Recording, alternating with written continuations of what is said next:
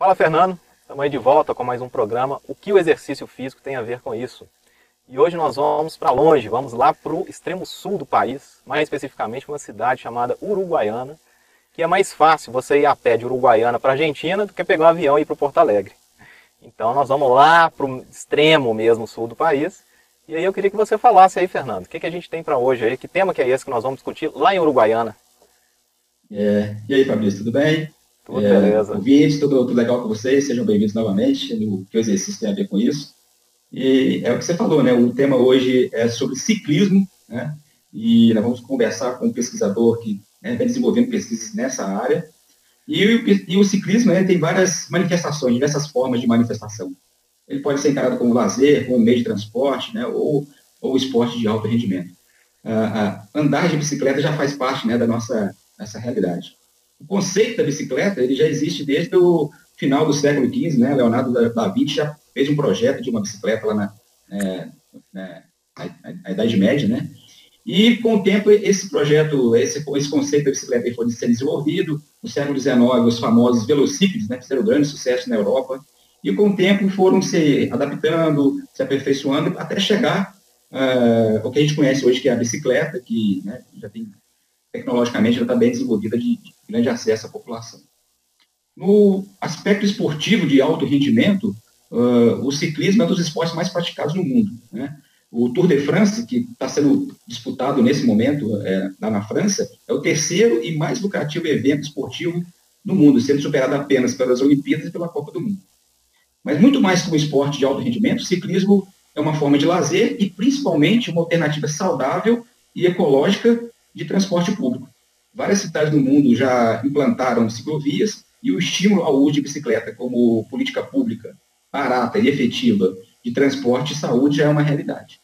Então, a conversa hoje com o nosso convidado, é, ele vai nos apresentar o que, que, a ciência tem nos falado sobre quais são os efeitos crônicos da, da prática do ciclismo, é, discutir alguns mitos e alguns questionamentos que tem em relação a, a possíveis malefícios da, é, do uso contínuo da, da bicicleta, como, por exemplo, a impotência sexual.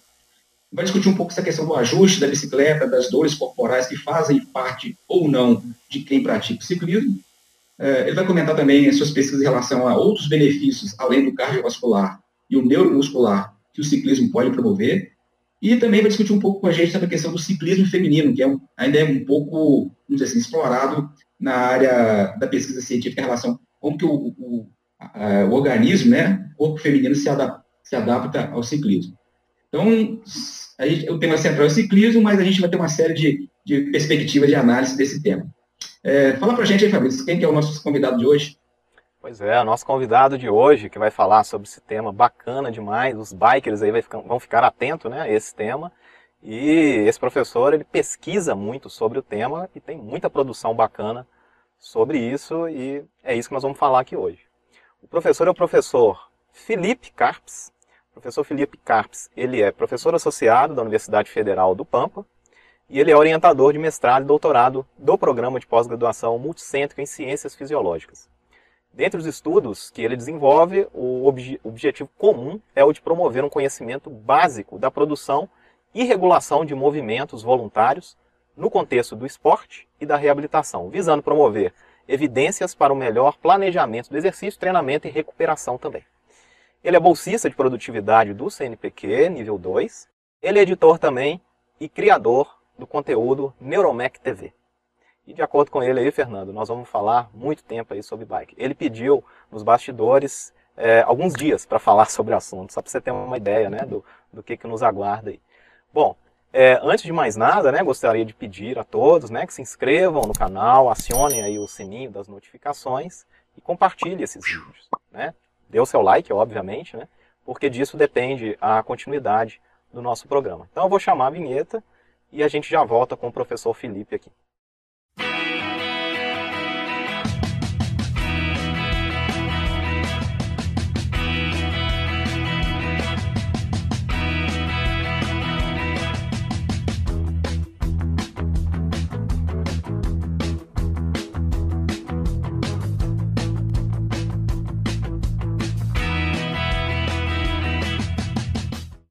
Bom, já estamos aqui com o professor Felipe que disse que nós podemos falar aqui durante dias sobre ciclismo. É isso mesmo, Felipe?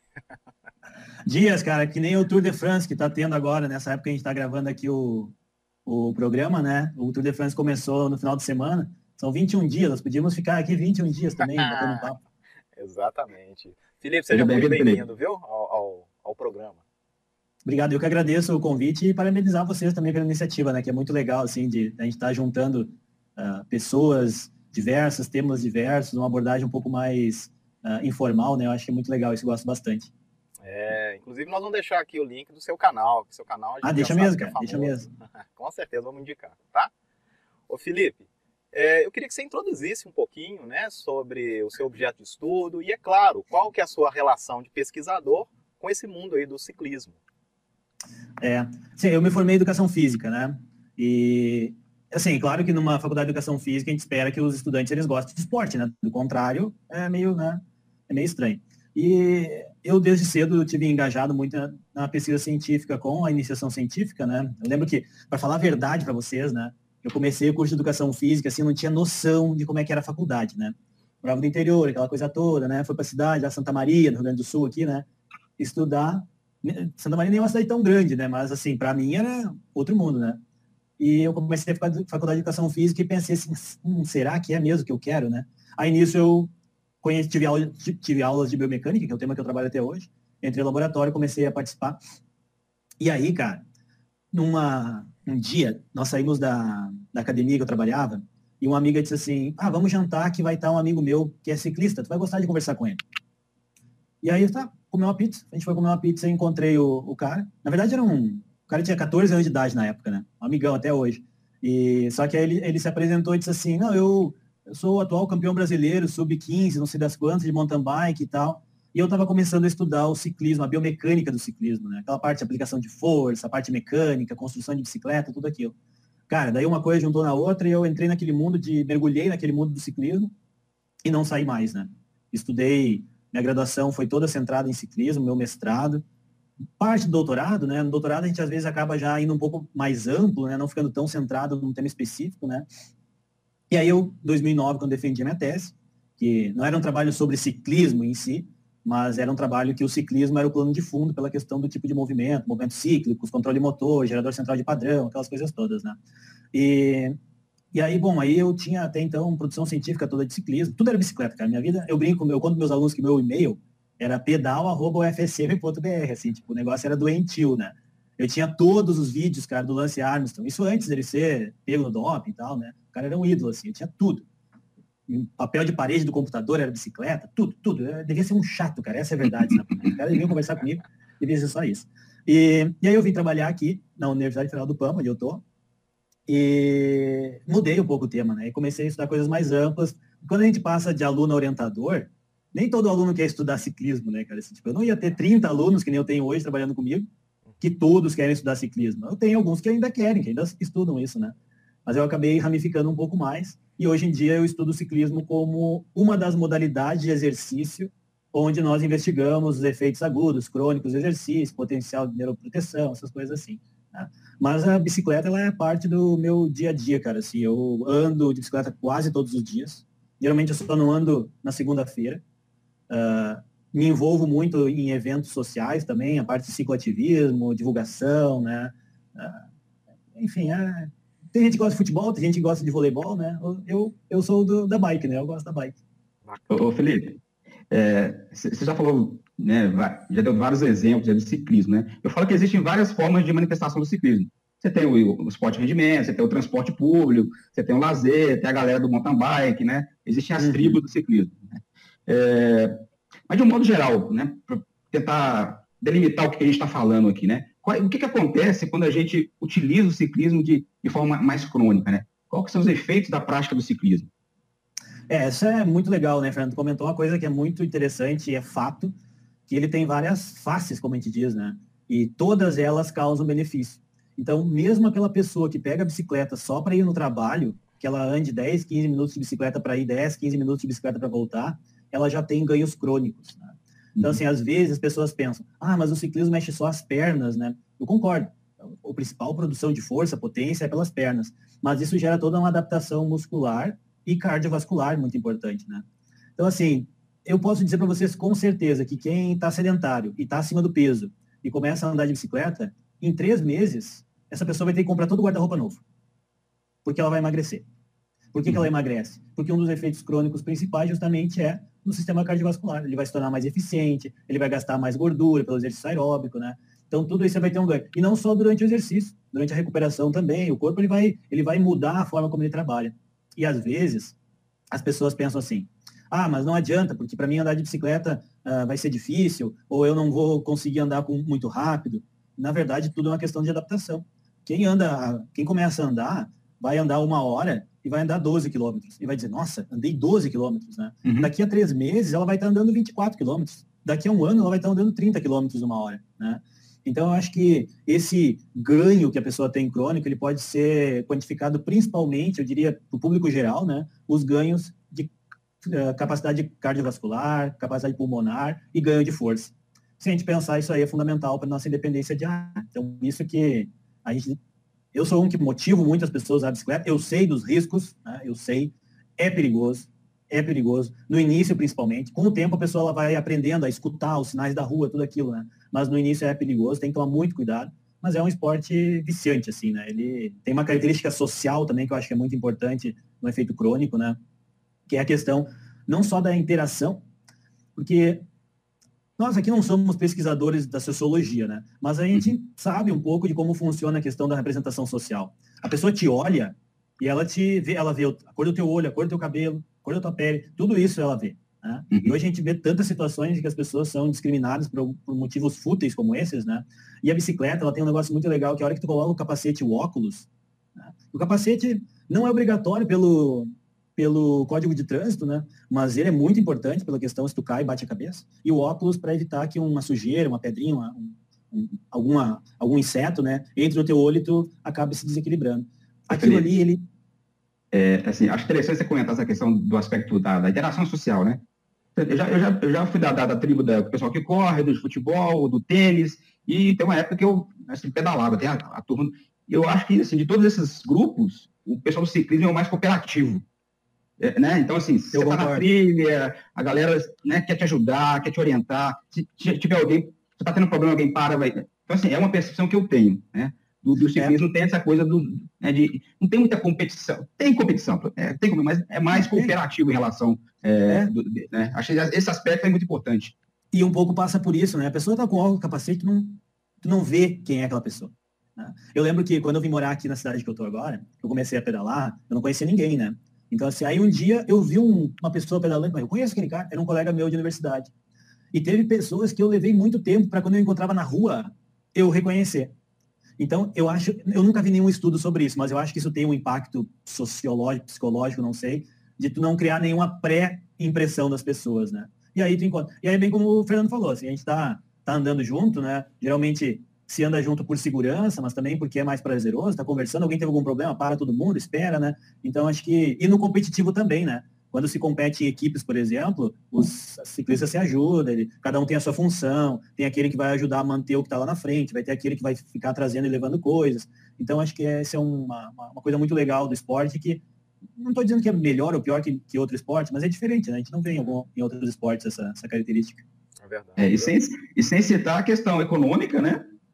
É, os artigos que você indicou, a gente vai colocar na descrição aqui, o impacto, é, vamos dizer, em termos de transporte público, benefício para a saúde geral da, da, das pessoas, da cidade. Então, isso é, é, é mais um benefício do ciclismo para a sociedade, né?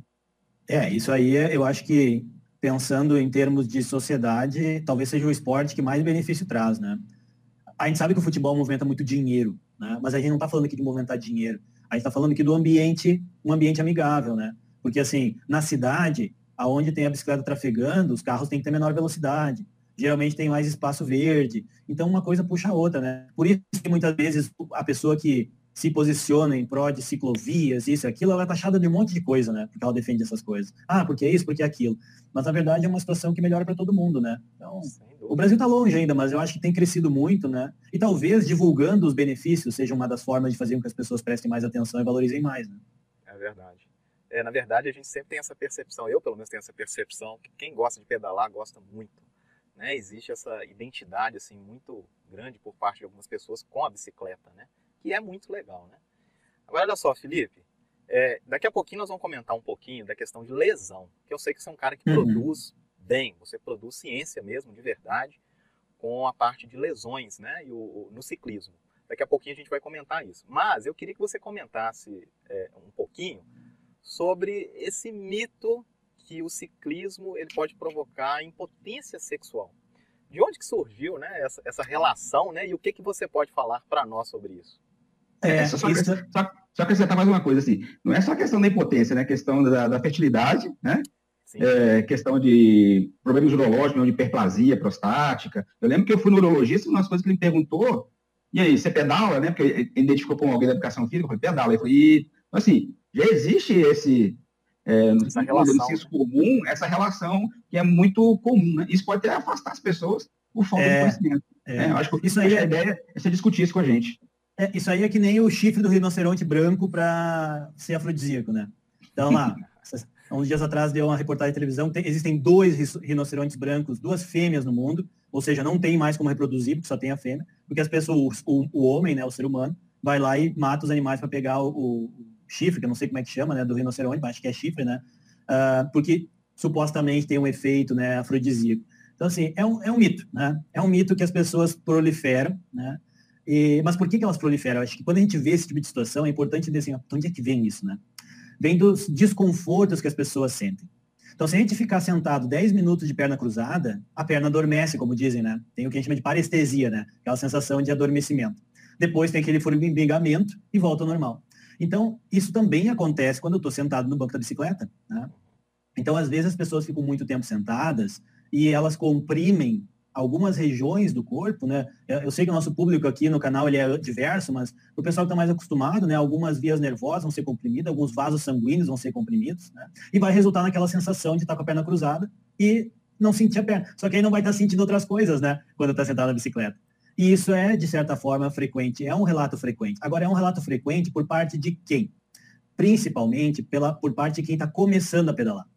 Porque pedalar é uma coisa que a gente tem uma ideia que é só sentar em cima da bicicleta e empurrar o pedal, né? Mas existe uma técnica, né?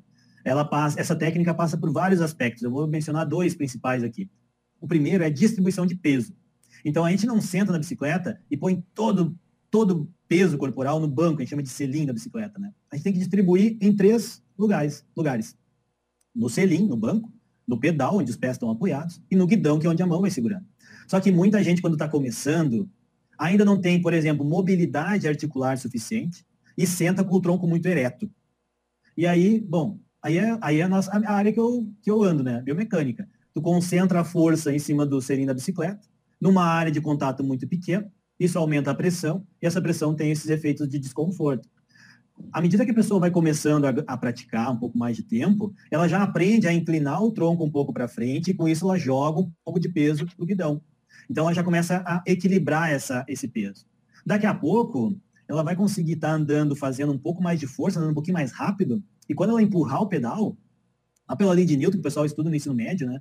Quando aplica o pedal, tem uma força de reação que é como se o pedal te empurrasse de volta, né? Então o teu peso ele é uma diferença entre o quanto que tu está aplicando no pedal e o quanto que está retornando. E é, em, em, outras palavras, é como se a gente flutuasse. Né? Vocês conseguem estar com os pés no pedal e levantar do banco da bicicleta. Como é que vocês conseguem fazer isso, né? Então é mais ou menos assim.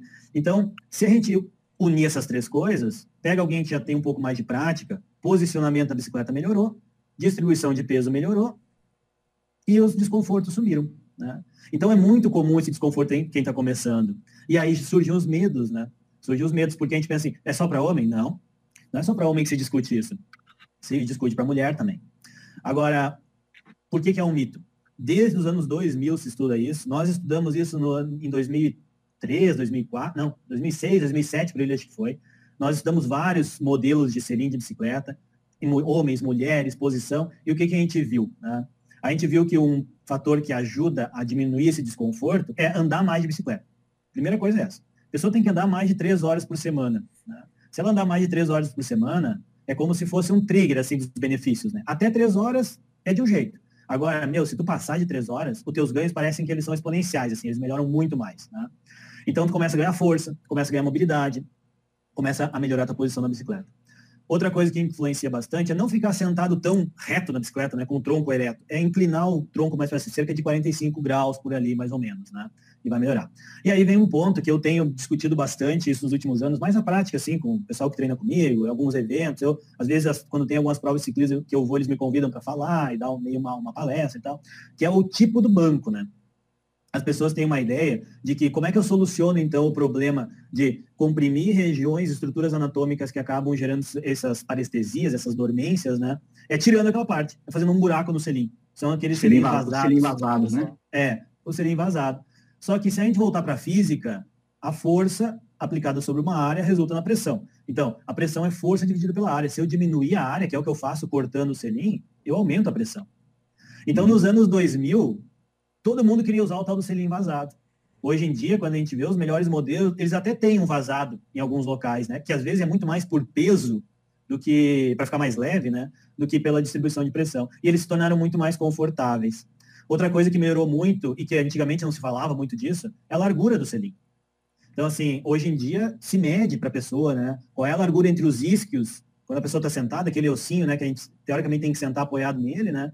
Qual a distância entre o direito e o esquerdo, vai determinar a largura do selim. E não existe, se falar bem perto da câmera, não existe, não existe estudo que comprove relação entre ciclismo e impotência sexual, tanto para homem quanto para mulher, e infertilidade também. Eu recebi, e o mais legal, Marco e Fernando, é revisar os artigos sobre esses temas, né? É tipo assim, coisas que, tipo, os caras no Tour de France do ano passado começaram a usar equipamento que eu revisei um dos artigos, né? Quando a, quando a empresa lançou, os cientistas que estavam testando eu, revis, eu fui um dos revisores do artigo. Depois tu vê aquilo lá na prática e tu pensa, poxa, legal, hein? Eu, de certa forma, contribuí para aquilo, né? Então, eu recebi uma, uma revisão sistemática sobre esse tema, um mês atrás, para revisar, e assim, não tem evidência dessa relação. Não tem, não tem. As pessoas seguem acreditando e seguem com medo, e muitas vezes é por esses três fatores. Pessoal, então é andar, prática, né? postura e distribuição de peso. Por isso que é tão importante ter uma orientação para o exercício, né? Porque o professor de educação física, teoricamente, ele vai estar um pouco mais por dentro desses assuntos para poder orientar as pessoas, né? Ô, Felipe, é, eu acho que você toca num ponto aí, que é a questão do que, né, que chama do, do, bike fit, né? De fazer o, é, é essa, esse ajuste uhum. da bicicleta para a sua, né, seu, suas dimensões corporais, né? É, como é que você vê isso? É, é uma moda? É, né? Não, é, isso é bastante relevante. Assim, ó, se tu comprar um par de tênis e o par de tênis for apertado, tu vai utilizar. Antigamente, quando a gente era criança, né, a gente tem mais ou menos todo mundo na mesma faixa etária, dizia assim, não, usa o tênis do, do, do, primo aí, e, né, ou pega o tênis do irmão, e assim ia, né? Ah, vai ficar apertado um pouquinho, mas vai lacear, que no sul diz, né? Vai lacear, vai, vai expandir. Vai. E uhum. é a mesma coisa a bicicleta. Então, assim, aí a gente volta também num ponto que eu vou comentar bastante hoje, assim, qual é o objetivo, né? Então, assim, se teu objetivo é pegar tua bicicleta para ir na padaria, vai andar cinco minutinhos, cara, qualquer bicicleta, eh, não vai ter problema, o teu selim está muito baixo, muito alto, vai dar tudo certo. Tanto é que nas cidades em que tem o sistema de mobilidade por bicicletas, o único ajuste possível é a altura do selim. A pessoa vai lá, solta ali o canote, sobe, desce, pronto. Beleza. O problema vem quando isso vai ser uma prática por muito tempo, do tipo mais de três horas por semana. Porque daí sim, a tua postura na bicicleta ela vai influenciar as cargas mecânicas, vamos dizer assim, que o corpo vai receber. Então, se eu faço muita força com o joelho muito flexionado, o estresse da minha patela aumenta. Se eu faço muita força com o joelho muito estendido, o estresse do tendão no meu, do, meus isquiotibiais aumenta. Se eu não consigo ter mobilidade da coluna, a, a, minha postura fica ruim, a minha dor nas costas aumenta. Se eu não flexionar os cotovelos um pouquinho quando eu estiver segurando o guidão, o meu ombro vai sofrer mais impacto. Então, tem várias coisas que estão conectadas. E o bike fit, e se a gente precisar assim, quando que foi inventado, digamos assim, né? Mas os ciclistas, desde sempre, tentaram encontrar formas de quantificar a posição da bicicleta. Eu lembro de ler artigos dos anos 70, 80, né, que se tentava encontrar equações. Primeiro se encontrava, tentava se encontrar uma equação. Então, porque seria muito fácil, né? Qual é a altura do selim? Ah, é 80% do comprimento da perna. É 110% da altura, não sei do que. Então, o Bike Fit, ele nasceu um pouco disso, né?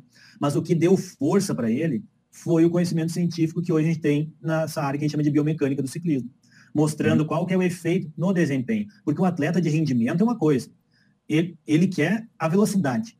No final das contas, ele quer a velocidade. Se ele conseguir a velocidade e conforto, ótimo. Agora, para ele conseguir velocidade e conforto, o bike fit é importante. Então, hoje, nós fizemos aí estudos sobre isso também, né? Uh, por exemplo, uma das coisas que é, é bem intrigante, assim, um estudo nosso publicou, é o seguinte, se tu for fazer o bike fit com um profissional, né, certificado, que estudou para aquilo, o ganho que tu pode ter é muito parecido com o que se um outro ciclista ajustar a bicicleta para ti. Então, o que quer dizer isso, né? O quanto que a experiência influencia. Então, uhum. a pessoa ter a vivência de andar, ela vai aprendendo, né? Eu escuto muita coisa assim quando eu tô com os meus amigos, né? Que às vezes eles esquecem que eu sei a biomecânica do negócio, né? E aí eles comentam coisas e eu digo, tu vem, interessante como na prática os caras veem isso, né? Não, mas se o teu serim estiver muito baixo, vai te doer o joelho, não vai não sei o que lá. E a gente consegue quantificar isso. Então, o bike fit, ele é muito importante e o principal impacto que ele tem é sobre o conforto. E a gente sabe que o conforto está relacionado com lesão. Então, onde não tem conforto, tem maior risco de lesão. Para tudo. Para um tênis de corrida, para um equipamento de atletismo, a, as pessoas têm que buscar o conforto. Se elas tiverem conforto, o risco de lesão diminui, né? Mas não, isso não garante, né? É importante dizer assim, o bike fit não garante que a pessoa não vai se machucar. Porque muitas lesões que os ciclistas têm, tanto homem quanto mulher, elas são as lesões de uso excessivo, que a gente chama, né? É porque então, é, uma, é uma atividade repetitiva, é, né? É, exato, é repetitiva. É, eu acho que a grande questão é, é essa, né? Essa, essa lesão de esforço repetitivo tem dois lugares do corpo que são os principais, joelho e lombar, né? Então, isso tanto atleta profissional quanto amador, né? E às vezes a pessoa está bem posicionada na bicicleta, mas talvez ela não tenha força muscular suficiente, talvez ela tá exagerando um pouco, que eu acho que às vezes acontece também, né? Que nem, assim, tem o futebol de final de semana, né? Mas tem o ciclismo de final de semana também. Tem o cara que durante a semana não consegue andar e, é, e, tipo, essa é a minha realidade, assim. Aí eu vejo alguns assim, ah, sábado a gente vai sair, vamos fazer 100 quilômetros. Aí vai o cara que já andou 200 na semana, ou seja, ele já está bem treinado, e vai o cara que diz, eu não andei nada essa semana, vou andar 8 só. Verdade. E ele vai fazer 100, ele vai ficar 4 horas em cima da bicicleta, sabe? É então aí não tem bike fit que salve. É muito comum a gente ver isso, né? Porque o cara que pratica atividade física, vamos supor, o cara começou a fazer atividade física e se apaixona pela bicicleta, beleza. O cara que faz atividade física, por exemplo, caminhada ou corrida, ele, normalmente ele já tem essa ideia de fazer caminhada 3, 4, 5 vezes por semana, 20 minutos. A gente não vê uma pessoa pegando a bicicleta e fala assim, não vou pedalar 10 minutos, 15 minutos. E aí você vê que, justamente por essa característica social da bike, essa pessoa se une a um grupo de pessoas que já pedalam e são aquelas pessoas muitas das vezes já bem condicionadas e esse sujeito que é sedentário e começa a praticar, no primeiro pedal dele, ele pega um fim de semana e roda quatro horas. Né? Isso é muito é. comum de acontecer, né? É, e talvez quem esteja assistindo pense assim, não, mas os caras não fazem isso. Fazem. Faz, sabe por quê? Porque não tem, no meio esportivo, para quem é do meio esportivo da bicicleta, não tem coisa melhor do que sair para um pedal de final de semana com 15, 20, 30 pessoas. É a melhor coisa que tem. Encontra os amigos, aí tem os que vão mais rápido, os que vão mais devagar. Só que ali também tem os que estão menos treinados, mas não querem perder a oportunidade, eles querem estar junto com os amigos, né? Exato. E às vezes isso causa um desconforto. Então no outro dia não se mexe, como eu digo, né? No outro dia não consegue se mexer de dor muscular tardia, porque a dor muscular tardia, ela não depende do exercício em si, não é porque é ciclismo, é porque é pela forma como ele é feito, né? E isso às vezes pode causar problemas, né? Uh, eu tive, já, eu já me machuquei algumas vezes andando de bicicleta por, por queda, né? Já fraturei costela, já lanhei ombro, perna, nunca quebrei nada muito grave, assim, já aconteceu, né? De ficar com o ombro imobilizado um tempo. Mas eu tive duas lesões que estão relacionadas a isso. Momentos em que exagerei na carga de treino, na carga externa, né? A demanda mecânica, e tive problema no tendão de Aquiles. Tive problema no tendão de Aquiles de uma perna no ano e não no outro, no, na, no tendão de Aquiles da outra perna no outro ano, né? E aí, de, bom, isso já fazem três anos, eu me, consegui me recuperar e, e, e, nunca mais tive problema. Mas tu entende que isso aconteceu para mim, que sei do negócio, entendeu? Que estudo é, faz 20 anos. Aí imagina pro cara que sai do escritório, pega a bicicleta e, sem orientação, né? isso é um problema também. Problema não, né? Da, da bicicleta, né? É, e assim, todo esporte que é fácil de praticar, vamos dizer assim, né? E as pessoas vão fazer sozinho. Então, correm na rua, correm sozinho. Fazem caminhada, fazem sozinho. Compram uma bicicleta e vai pedalar. Uhum. Entendeu? Vai pedalar. Aí ele começa a pedalar, ele, ele quer ir numa prova amadora que tem, ele quer, ou às vezes ele nem quer ir numa competição, mas ele quer naquele treino do final de semana não sofrer tanto. Só que ele não sabe como fazer. E as pessoas não buscam treinadores, não buscam professor. Não, não buscam professor para fazer musculação, mas para fazer ciclismo não busca. Então isso eu discuto bastante com meus amigos aqui. Eu digo, pô, vocês gastam um monte de dinheiro numa bicicleta e não querem ter um, uma orientação adequada de como se exercitar, né? E aí às vezes acaba com dores, que às vezes a dor em si não é um fator tão de risco, né? Porque ela vai passar, é ok, mas às vezes ela pode estar sendo um sinal de uma lesão de esforço repetitivo que pode te tirar daquela prática por um tempo, né? Então, para quem pedala, de repente está acompanhando aqui o nosso bate-papo, Desconforto no joelho e desconforto no lombar tem a ver com esses aspectos. Postura, talvez a postura esteja um pouquinho ruim, né? E falta de força, mobilidade articular. Então, toma cuidado. É. Não sou eu que estou falando, isso aí é a ciência que diz, né? São os estudos que indicam. Uhum, é, é, é, legal o que você está falando, eu estou pensando aqui, né? Você é formado em educação física, o Fabrício é. Uhum. Eu, a gente não viu ciclismo no nosso curso. Possivelmente, ah, eu, eu, não vi. Né? Eu não sei se você viu. Eu tive amigos que, que pedalavam, que são do ciclismo, né? Tive né, um contato até interessante com o pessoal do ciclismo, mas gente, isso não é discutido nos cursos de educação física. Né? Não. E é uma área que a gente não atua muito. Né? Você está falando aí, eu estou ligando uma coisa com a outra, pode ser sintomático. Você não vê ninguém falar, ah, comprei uma bicicleta, vou procurar um profissional de educação física para me orientar. Ele só faz isso se ele tiver for uma coisa né, mais assim, mais para desempenho, mas é. para a saúde é, é, é, interessante isso. É e, é, eu acho que é, é uma área.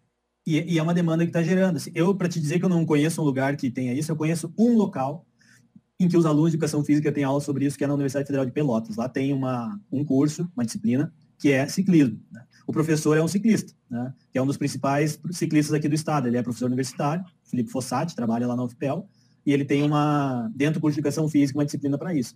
Eu já fiz aqui algumas oficinas, assim, é, quase todo ano a gente faz é, workshop para os alunos aprenderem, para os atletas participarem.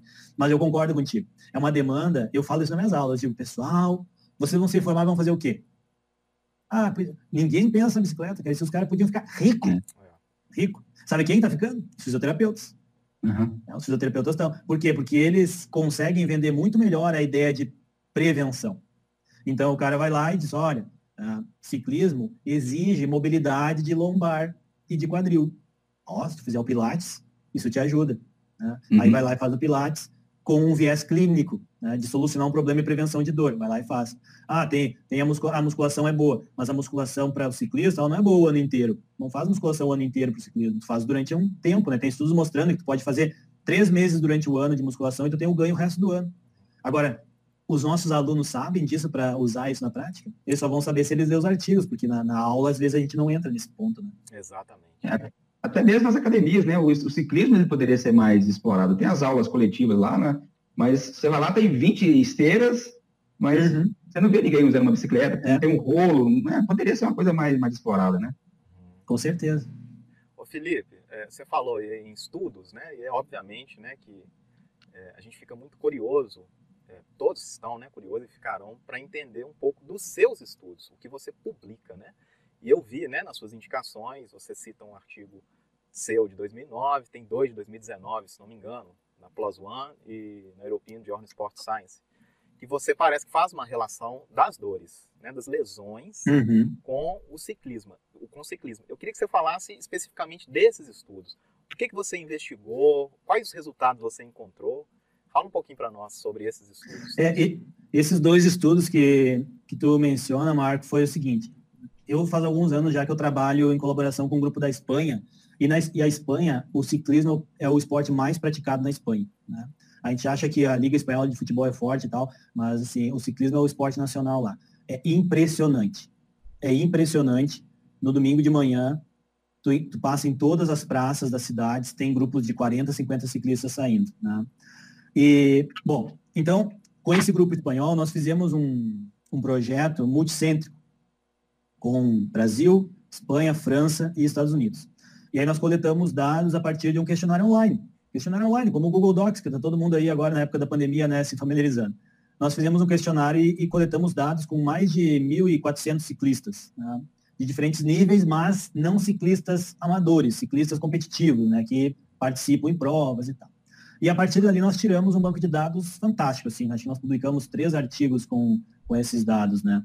E ali a gente tirou alguns, alguns resultados principais. Um que eu já comentei, né? Que é a questão que o bike fit ele tem um efeito muito grande no conforto, que as dores estão relacionadas a praticar menos de três horas por semana de ciclismo. Então, por isso que eu digo, para diminuir a dor é pedalar mais. Esse é um resultado bem interessante de uns dos estudos, né? Porque às vezes a gente pensa, tô com dor, tenho que parar. Não. Não, não precisa parar tu precisa saber como fazer, né? mas não precisa parar. Né? Outra coisa que a gente viu também interessante é quais as regiões do corpo mais afetadas, né? Então, joelho tem muito relato, lombar também tem muito relato. Né? Outra coisa que a gente também, e esse estudo é um estudo que está no Journal Sport Science, se não me engano, ele categoriza os ciclistas. Então, ele, a gente pegou os dados e fez clusters para definir o que é ciclista recreacional, o que é um ciclista competitivo na estrada e no mountain bike, né? E é impressionante, porque quando eu pego aquele nosso resultado e aplico nas pessoas que eu conheço, elas estão certinho onde elas estão classificadas, né? Então, esse estudo já tem um monte de citação agora nos últimos anos, porque ele está servindo para embasar como que eu recruto os participantes para os estudos. Isso é importante também, né? Então, eu quero analisar ciclistas recreacionais. Então, que características eles têm que ter para se enquadrar na minha amostra? Né? Então, esse estudo também teve esse, esse resultado, digamos assim, que foi bem interessante, está sendo bem relevante para a área, né? E deixa eu ver o que mais que a gente viu desse estudo que vale a pena mencionar aqui. Sobre o, Bike Fit, um resultado que a gente ficou bem. Quando a gente discutiu os resultados, a gente ficou pensando, poxa, mas. Né, que é justamente o fato da pessoa passar por um ajuste na bicicleta, melhorar a sensação de conforto dela. Isso nos deixou felizes e preocupados ao mesmo tempo. Feliz por quê? Porque quer dizer o quê? Se quando vocês ajustam a bicicleta de vocês para a antropometria, para as características corporais de vocês, o conforto aumenta. E se aumentar o conforto, é bom, né? Mas a gente ficou pensando também se isso não é um efeito, às vezes, placebo, né? De tu, não, agora sim, mexer na minha bicicleta e vai, né, vai melhorar.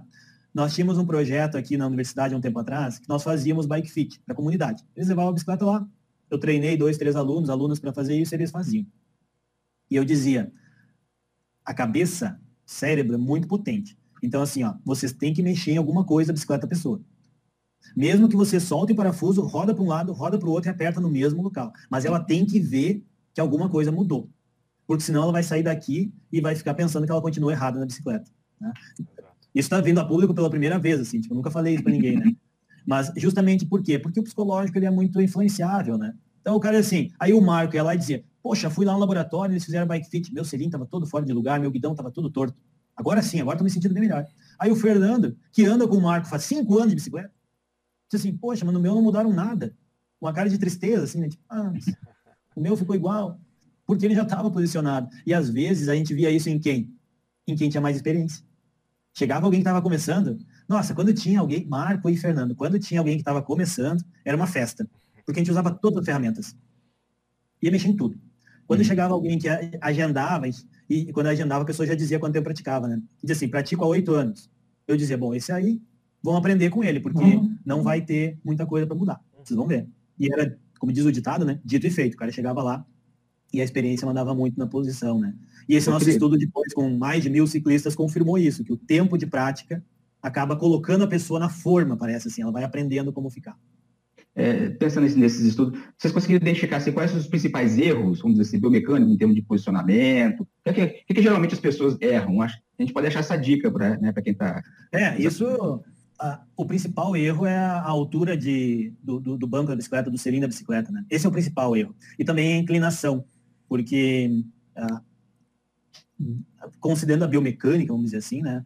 A, altura do selim tem um parâmetro que a gente utiliza, que é o, o alinhamento de membro inferior para definir, mas tem outro parâmetro importante que é o selim da bicicleta, ele está no nível, né? Então imagina que isso aqui é o selim da bicicleta, ele tem que estar, tá, ele não pode estar tá inclinado para um lado para o outro, né? Ele tem que estar tá nivelado. Então, acontecia muito das pessoas chegarem lá e tá com o selinho inclinado um pouquinho para frente, assim. Só que quando, ela tá, quando a pessoa está com o selinho inclinado, para ela não deslizar, ela tem que fazer força para trás, né? Como se ela estivesse empurrando o selinho. E isso aumenta a compressão e aumenta o desconforto. Por outro lado, se a parte da frente do selinho estiver inclinada aqui, né? Se tiver um, o bico do selinho estiver inclinado, e ela inclina o tronco para frente, ela aumenta também a compressão na região do períneo. E aí isso gera desconforto. Então, por isso que o, o, esse alinhamento neutro, né, que a gente chama de no nível, né, é o mais indicado, assim, para a maioria das pessoas. É o tipo de dica que as pessoas encontram na internet. Só que o problema da dica da internet não é que ela não funciona. O problema é que dica é média. Dica é média, ou seja, dica é para 95% das pessoas vai funcionar. Mas sempre vai ter aquela pessoa que tenha um pouquinho de escoliose. E aí ela já não distribui o peso igual ou ela tem o tronco rodado, então ela já, ela já senta no selim torta, né? E aí a pessoa que faz o bike fit vai ter que identificar isso e ajustar. Mas os principais erros são três. A altura do selim, que eu já expliquei os detalhes aqui, uhum. posicionamento das mãos no guidão, né? Ou guidão muito, muito largo, né, muito grande, ou a pessoa que segura o guidão com o cotovelo 100% estendido, isso é ruim também, né? E a posição da coluna. Então tem gente que curva muito a coluna quando está andando de bicicleta, tem gente que tenta retificar, e o que a gente orienta é sempre manter a curvatura normal da coluna, né? que ela vai ajudar a absorver o impacto também, que embora o impacto na bicicleta seja bem menor, ele existe também. Né? É, legal. E essa, curva, essa curvatura da coluna também, igual você está falando, ela é individualizada, né? Como você comentou, é, é. um pouquinho de escoliose é diferente do outro sujeito que não tem a escoliose, né? E, e assim por, por diante, e por isso a importância né, dessa é, individualização né, do posicionamento do sujeito lá na, na bike. O, o, é, e aqui também, ah. nisso da posição, a, a, quem tem mais tempo de prática percebe qualquer coisinha que mudar na bicicleta. Uhum. Então, às vezes a gente conta isso, as pessoas dizem, né, isso, isso não é. Não. Cara, a minha bicicleta, se ela tiver meio centímetro mais baixo, o selinho, eu percebo. Eu sento, começo a andar e digo, não, parei, tem alguma coisa errada aqui. Aí eu vou lá e ajusto, ah, agora sim. Porque o teu corpo, ele se adapta tanto naquela posição, né? tanto, tanto, tanto, é que nem uma cadeira, né? Chega, mudou a cadeira, mudou o colchão, né? Mais ou menos a mesma coisa. É, você sente, né? Felipe, é... olha só, vi também um artigo seu saindo do forno em que você mostra que o benefício do ciclismo ele vai para muito além, além do cardiometabólico, do muscular. Um trabalho que você publicou em 2020, né, da International Journal Sports Medicine, correto? Uhum, sobre efeito uhum. agudo, né, de pedalar sobre a cognição. Conta aí para mim, para nós, né, um pouquinho é, desse, desse, trabalho seu. Esse trabalho que inclusive é de um, foi resultado, um dos resultados da tese de doutorado de um dos nossos alunos, né, do programa multicêntrico de ciências fisiológicas, o Marcos, né. Então, de fato, a gente, assim, o exercício físico em geral já está bastante claro, tem muita evidência já de que ele beneficia a cognição. Né? Então, isso aí, fazer exercício faz bem para cada ponto. Não é ponto final, né? Porque na ciência nunca tem um ponto final, mas ele é um ponto bem ponto, assim, bem forte, né? Tá. Agora a questão é, como? Moderado é intenso. Exercício leve, não adianta. Por exemplo, lá no idoso, colocar ele fazer caminhada não ajuda ele a prevenir demência. Não ajuda. Ele tem que fazer exercício intenso, beleza. Quanto tempo, né? Ah, tem que ter uma frequência também, três vezes na semana, quatro vezes na semana, enfim, ok, beleza. Daí a gente começou a pensar, tá, mas será que um esporte como o ciclismo, que ele ele tem variabilidade né, do ambiente, do contexto, né, ele tem essa variabilidade contextual, porque tem a rua, tem tudo isso, mas ele é repetitivo, né? Então ele é basicamente é pedalar, andar para frente, e é isso aí, para um lado, para o outro, para frente, para um lado, para o outro, para frente, interagindo com outras pessoas, né? E a gente começou a pensar o seguinte, longo prazo, a gente já sabe o que, que o ciclismo causa, né? Porque ele não é um exercício de alta intensidade. O ciclismo, mesmo o atleta profissional, a gente brincou no início aqui do bate-papo sobre o Tour de France, né? Os caras do Tour de France, eles pedalam muito, os caras são muito fortes. Mas a prova em si, 80% do tempo é em baixa intensidade. O que, que é baixa intensidade? É 50%, 60% do máximo deles. Eventualmente, eles têm um momento de ataque de alta intensidade, depois volta para baixa intensidade. Então a gente começou a se perguntar qual seria o efeito agudo, né? Porque a gente sabe também que um, um exercício de intensidade baixa e com pouca variabilidade de contexto, ele prejudica a atenção, né? Chega uma hora que tu meio que, opa, né? A gente parece estar tá dormindo, né? Tipo, ah, não vai mudar, tá sempre a mesma coisa, né? Nem aquela aula que o cara fala bem baixinho, tal, tal, tal. chega uma hora que o aluno já tá, né? Então, mesma coisa ali. É. E a gente se perguntou, bom, então, de repente, a gente poderia investigar, né? Eu acho que seria interessante ver o que, que acontece logo depois de uma mudança de intensidade tão alta. Será que os atletas eles têm alguma alteração de atenção, por exemplo, né? Bom, e aí nós fomos lá testar um laboratório, né? E aí nós vimos que o efeito agudo na cognição, né? e aí a cognição, cognição é um termo amplo, né? Vamos delimitar aqui no que, que foi, que era atenção seletiva, funções executivas, né? E tempo de reação. E nós vimos que os efeitos agudos acontecem só em intensidades bem altas próximas do máximo. Né? E é de melhora. Então, nós, no nosso artigo, eu sou de suspeito para falar desse artigo, mas eu achei ele bem legal, né? Ah, a gente fez um paralelo com as competições. Porque a competição, o momento decisivo nunca é em baixa intensidade. O momento decisivo é sempre em alta intensidade. E a gente mostrou que essa alta intensidade, ela melhora a atenção dos atletas. Então, às vezes a gente pensa assim, como que os caras conseguem, num sprint de 300 metros, que dura 10, 15 segundos, 20 segundos, eles colocaram a bicicleta a 67 km por hora, que nem foi na, na, na segunda etapa do Tour de France esse ano, e não bater, não cruzar por cima do outro, desviar de um obstáculo. Né? E talvez a resposta esteja no que está acontecendo no cérebro deles, né? que é que o nosso estudo mostrou que a alta intensidade melhorou a atenção seletiva. Então eles são trazendo aqui uma linguagem mais ampla, né? Eles conseguem tomar decisões de maneira mais acertada quando eles estão em alta intensidade. Então, e aí a gente agora está investigando isso, né? Se daqui a pouco, então, num contexto em, de, em que exista uma deficiência cognitiva, alguma coisa assim, né? alguma uh, neurodegeneração, talvez também um exercício administrado de baixa intensidade e curta duração possa trazer esse efeito agudo, né? E aí, claro, né? As pessoas já nos perguntaram assim, mas isso na escola, então, né? Na educação física, se o cara fizesse educação física e tivesse aula de matemática depois, né? Só que isso já, isso já tem estudos mostrando que funciona. É o tagging, né? Que é um, um fenômeno que já está descrito. Só que as pessoas não, não usam, não aplicam na prática a ciência, né? Mas a gente viu que no ciclismo também influencia. Então, os caras, alta intensidade, tá tudo desabando, a fadiga está corroendo eles, mas eles conseguem tomar decisões mais acertadas, né? Felipe, e a gente fez é... mas eu acho que isso aí também em mulheres deve funcionar de maneira similar. Mas é, vocês levantaram hipóteses para explicar essa, essa superioridade do desempenho é, cognitivo pós-exercício? A gente, não, né? a gente não, não teve como estudar nenhum mecanismo, né? Não deu para uhum. definir assim qual que é a, a por qual caminho está explicado. Mas como a gente viu que situações de tempo de reação simples, por exemplo, em que não tivesse variabilidade, ele não, não, não tinha nenhuma, nenhum efeito, a gente hipotetiza que é por uma modulação do foco de atenção. Né? Então ele consegue melhorar a capacidade de foco de atenção dele e com isso tomar decisões mais rápidas. Né? Ô, Felipe, bom, eu, eu queria que você falasse um pouquinho, se já existem né, estudos que fazem a comparação do ciclismo masculino e feminino. Tem alguma coisa na literatura que fala a respeito disso? Olha, dá, dá para dizer que não tem nada, né? Que pode ser que tenha um ou outro estudo fazendo alguma comparação, mas em termos de corpo de evidência, assim, para a gente não, tem isso, tem essa diferença, não tem muita coisa. Eu lembro que há um tempo atrás eu procurei algumas informações mais relacionadas a, a desempenho em termos de tempo de prova, coisa assim, né? E aí tinha algumas comparações que os treinadores usam muito, né? Então, por exemplo, no ciclismo de estrada, que normalmente, se não for uma etapa de montanha, coisa assim, ele é decidido num sprint, né? É uma, é, um, é uma disputa ali entre um grupo de, geralmente, uns 7, 8 ciclistas, né? Que vão chegar uh, com, uma, com a máxima velocidade. E aí pensa assim, mas quanto tempo é esse sprint? Para treinar, né? Então, assim, o cara vai treinar quanto? Um minuto, 30 segundos, 20 segundos? E aí os caras, não, o sprint feminino tinha uma distância que era um pouquinho menor que o sprint masculino. Então eu vi algumas comparações disso. Agora, dos temas que nós falamos aqui, aquele tema de pressão no selim, desconforto, tem alguns estudos com homens e mulheres, né?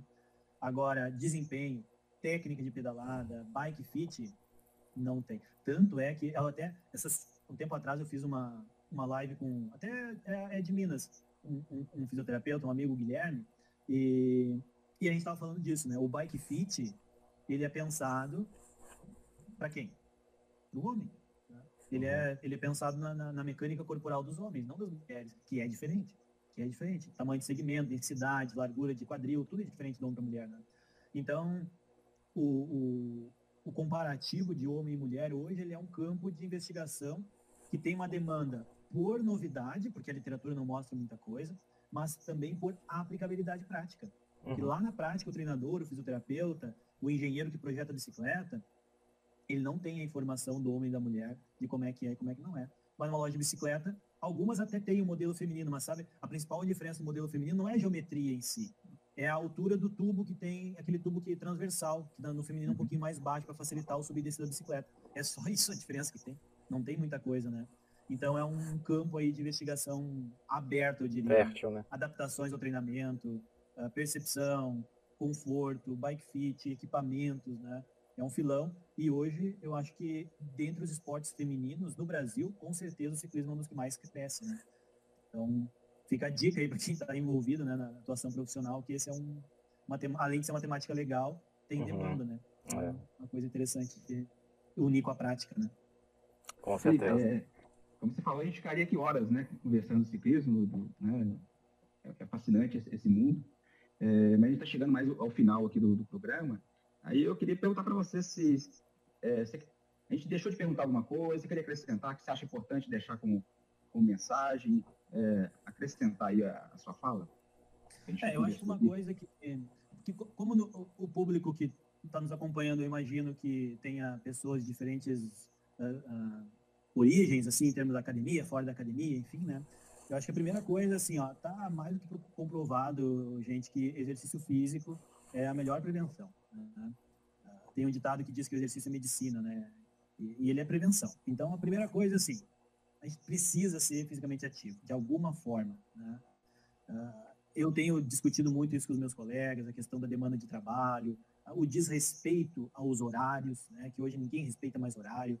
Te manda uma mensagem de noite, te manda uma mensagem de manhã, te pedem coisa para final de semana. Eu, antigamente, eu fazia tudo, hoje eu não faço mais. Eu respondo e digo, segunda-feira. Por que, eu tenho que mandar sábado? Por que, eu tenho que mandar domingo? Não, segunda-feira. Por quê? Porque eu, uma coisa que eu coloco na minha agenda e ela é estritamente seguida é o exercício. Até porque, para minha própria saúde, né? Eu tenho disfunção de tireoide, coisa assim, se eu não fizer exercício, tem que tomar mais remédio, tem toda uma questão, né, envolvida. E segundo, pelo prazer de estar fazendo atividade física. Então, a gente tem que se programar e se organizar para tirar um tempinho por dia, 40, 50 minutos por dia, para fazer exercício. Se o exercício que vocês escolherem for a bicicleta, ótimo. Pode ser uma volta no parque, pode ser uma volta na estrada. Quem tem, eu moro numa cidade pequena, consigo sair para essas estradas de interior, estrada de chão, vai lá tranquilo, né? Cuidado sempre, né? Cuidado sempre na estrada, usar os equipamentos de segurança. Então, colocar um óculos, colocar uma, uma, uma sinalização de luz na bicicleta não é tá querendo chamar atenção, é uhum. segurança. Então, acho que isso é muito importante, né? E o segundo, e aí, e, e aí, bom, a parte disso, né, é saber que qualquer exercício que vocês começarem, a primeira sensação é de desconforto sempre. Né? A primeira coisa é essa. Vocês estão sedentários e começam a fazer exercício, vai ter desconforto no corpo, uma uhum. dorzinha tardia, né? Faz parte da adaptação, mas isso não pode durar muito tempo. Então, se vocês começam a pedalar e começam a ter desconfortos que continuam, procurem orientação. Procurem um professor de educação física, se for alguma coisa que você acha que pode ser uma lesão, procurem um fisioterapeuta, conversem, né? No ciclismo também escutem, né, o pessoal que pratica mais tempo, as dicas, eu acho que é importante e saiba dos benefícios, que não, não se resumem só a ganhar mais fôlego, como a gente diz, né, da parte cardiovascular. Uhum. É ganho de força, é ganho de mobilidade, é ganhos cognitivos, né? Então, acho que a gente tem uma série de benefícios que trazem, independente se é competitivo ou não. Eu acho que cada um no seu ritmo, né, com seus objetivos, mas se mantendo sempre em movimento. O Ed Merckx, ele dizia, o Ed Merckx é, foi um dos maiores ciclistas do, da história, né, belga, e ele dizia assim, simplesmente anda de bicicleta. Não interessa quanto tempo e nem quanta distância anda. Ah, mas o Fabrício anda mil, andou mil quilômetros no mês, eu andei 200. Anda. Né? Então, se envolva com o exercício, que eu tenho certeza que vale a pena. E do outro lado, né, também do outro lado, nós aqui, enquanto cientistas, estamos trabalhando para gerar evidências que possam guiar esses profissionais que vão estar atuando. Acho que esse é um papel importante também, né? E com certeza. Quem já tem um professor, um fisioterapeuta, pergunta, cobra, pede ajuda. Ah, como é que eu faço? Como é, por que está acontecendo isso, né? Eu acho que é importante. E, aí, aos poucos, né, quem sabe o, o Brasil aí não vai ganhar mais popularidade esse esporte, né? E aí a cidade se prepara um pouquinho melhor. Acho que tudo isso. Né? Sem falar que daí pode tomar uma cervejinha, né? No final de semana, sem culpa, né? Depois de fazer É, facilita, né? Eu, eu lembrei do, do, amigo eu aqui que ele tem um grupo de bike que chama Bike Beer. É, tem vários assim, né? É, só que ele falou assim: é, é pouca bike e muita beer. Aí não Mas pode tá também, né? É. O importante é isso, né? O negócio é o volume depois aí que tem que pensar né? nisso, né? É, o problema é voltar, né, cara? o problema é a volta. Geralmente essa galera já leva, né? Vai, vai ida e pega um carro para esperar lá já na, na, volta. Porque voltar depois de tomar uma, assim, complica. Né? Aí complica mesmo. A gente está chegando no final, mas a gente tem um espaço aqui no, no, no canal que é um espaço mais, mais cultural, né? E aí é, é, eu vou pedir para vocês dedicar para a gente um livro, um filme, é, um filme, uma música, uma coisa que pode ter relação com, com, com, a, com, o tema discutido aqui ou não. Ah, isso é legal, isso é legal. Assim, eu, em termos de música, eu sou monocrático, não sei se existe esse termo, né? Mas eu sou muito fiel a uma ou duas bandas só, né? Mas eu acho que vale a pena uma, uma dica, tenho certeza que a galera conhece, né? Que é o Queen, né? Por que, que eu digo Queen? Porque o Fred Mercury era viciado em bicicleta. Né? Ele gostava muito de bicicleta. Podia tentar ah, é, não sabia disso, não. É, é isso é novidade. Então, é. E aí ele, aquela música que é I Want to Ride My Bicycle, né? Ele gravou quando ele estava fazendo um show. No... Gravou não, acho que ele teve a ideia de escrever, né? Começou a escrever, não sei como é que funciona, não, não tem essa habilidade né, artística. E diz a história, né, que ele estava numa cidade com um show e tinha uma etapa do tour, eu acho que era do Tour de France. E ele viu aquilo e ficou maravilhado, né? E aí escreveu a música. Né? Então acho que. Olha só, que bacana. Né? É. Uh, filme, assim, eu eu gosto muito dos filmes de ficção científica, assim, né? Eu gosto de filme que retrata o presente ou o futuro. Eu não gosto muito de filme que fica voltando no passado, assim. Eu gosto é, ou é agora ou é o futuro, né? Embora os filmes de futuristas, às vezes eles meio que exageram um pouco, né? Uh, mas tem um, abrindo uma exceção de um filme antigo, tem um filme dos anos 80 do Kevin Costner, que ele é um dos atores, né? não é dele filme, mas chama American Flyers. Para quem gosta de bicicleta, esse é um filme interessante porque eles são ciclistas aficionados, e eles seguem uma prova nos Estados Unidos, né, na Califórnia. Então, porque a Califórnia, os Estados Unidos tem o Tour da Califórnia, que nos últimos anos agora está um pouco enfraquecido, mas sempre foi uma prova muito tradicional lá, né? E os Estados Unidos não é um país de tradição no ciclismo, né? Mas uhum. esse filme é muito legal. Então, fica a dica aí para quem quiser conhecer. Ah, é bacana. E, e livro, eu vou deixar um livro do nosso métier científico, né? Que eu acho que a gente precisa que a comunidade escute mais, não escutar mais o cientista, ele tem que escutar mais a ciência, ele tem que conhecer o que é a ciência, uhum. né? E acho que um autor que fantástico para isso é o Carl Sagan, né? E ele tem uhum. um livro que o nome é, o nome é meio assust... meu pai viu o livro mesmo e disse, meu Deus, o que é esse livro? Né? Porque o nome é O Mundo Assombrado pelos Demônios, né? uhum. onde ele discute o como que essas, esses mitos, essas crenças, essas coisas que não têm base científica, Uhum. Ela, o negacionismo, né, que a gente vive tanto hoje em dia, né? É, o negacionismo, ele assombra a nossa realidade. Então, ele é o demônio, né, que assombra o mundo, né? E esse é um livro, e é um livro muito agradável de ler, né? O problema, né, pessoal, você, você deve ter lido esse livro pelo, pela, pela cara que você ali, né? Espetacular. Parece que ele está escrevendo esse livro em 2020, né? Esse que é o mesmo, né? É um livro que é antigo e parece que ele escreveu agora no início do ano. É, esse livro é bem então, antigo, né? É, bem antigo. É. E, mas fica a dica também dessa, dessa literatura do Carl Sagan, que eu acho que é, eu gosto muito da, da obra dele, né? Então, é. acho que vale a pena também. Antigo, Ótimo, mas recente. É, é atemporal, né? É, infelizmente. Exatamente. Felipe, sensacional. Adorei as dicas, né? Umas coisas eu já conhecia aqui, outras eu vou procurar. A gente vai compartilhar isso com o pessoal do canal. Felipe, a gente está chegando no final, assim, te agradecer mesmo pela disponibilidade, pela paciência, é, compartilhar com a gente né, esse universo aí que você. A gente vê que você é apaixonado mesmo, né? E, não, não, é... é, é, um milagre não ter nenhuma bicicleta atrás de mim aqui. Porque tem o quarto da bicicleta lá, que elas ficam lá, né? Então...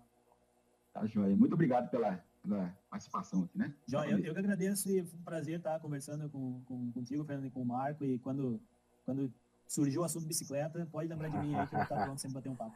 Não tenha dúvida, Felipe. Felipe, brigadão mesmo, viu? Foi um prazer falar com você. Já te conhecia, né? Nos bastidores aí, enquanto a gente tá, eu estava na coordenação lá do Multicêntrico, né? E a gente não, nunca parava para falar é, de fato sobre os nossos estudos, né? E, e aí eu busquei, né, a, a, as informações a respeito da sua literatura, vi que você trabalhava com um tema muito legal, né? E realmente foi fantástico, né? Aprendi muita coisa aqui sobre o ciclismo. E... É, assim, Fabrício, é, só comentar que a gente, a gente, começou a pensar em fazer o canal, ele foi uma inspiração pra gente. Ah, sim, você é, é, né? é. Não, é insuportável, pessoal. É, faz, propaganda, faz o merchan aí, ó. né? É. Vai colocar embaixo do vídeo e aí vocês visitem lá, né? Nosso canal, ele também surgiu com esse objetivo, assim, de criar oportunidade, né? A gente gravava materiais para os alunos e foi compartilhando.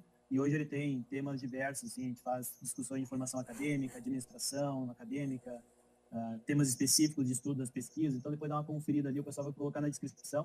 É bem fácil, o nome é Neuromec. Neuromec. Neuromecânica, que é o tema que a gente investiga. TV, né? Então, clica lá e confere. Se vocês se, se gostarem, se inscrevam, convida os colegas né, para acompanhar. Nós vamos divulgar aqui, com certeza. Né? É isso aí. Felipe, brigadão, viu, cara? Muito Valeu, obrigado mesmo, viu? Todo mundo e também para quem está assistindo, obrigado pela, pela companhia. Se inscreva aqui no canal, hein? Ah, importantíssimo. Importantíssimo. Felipe, brigadão, valeu.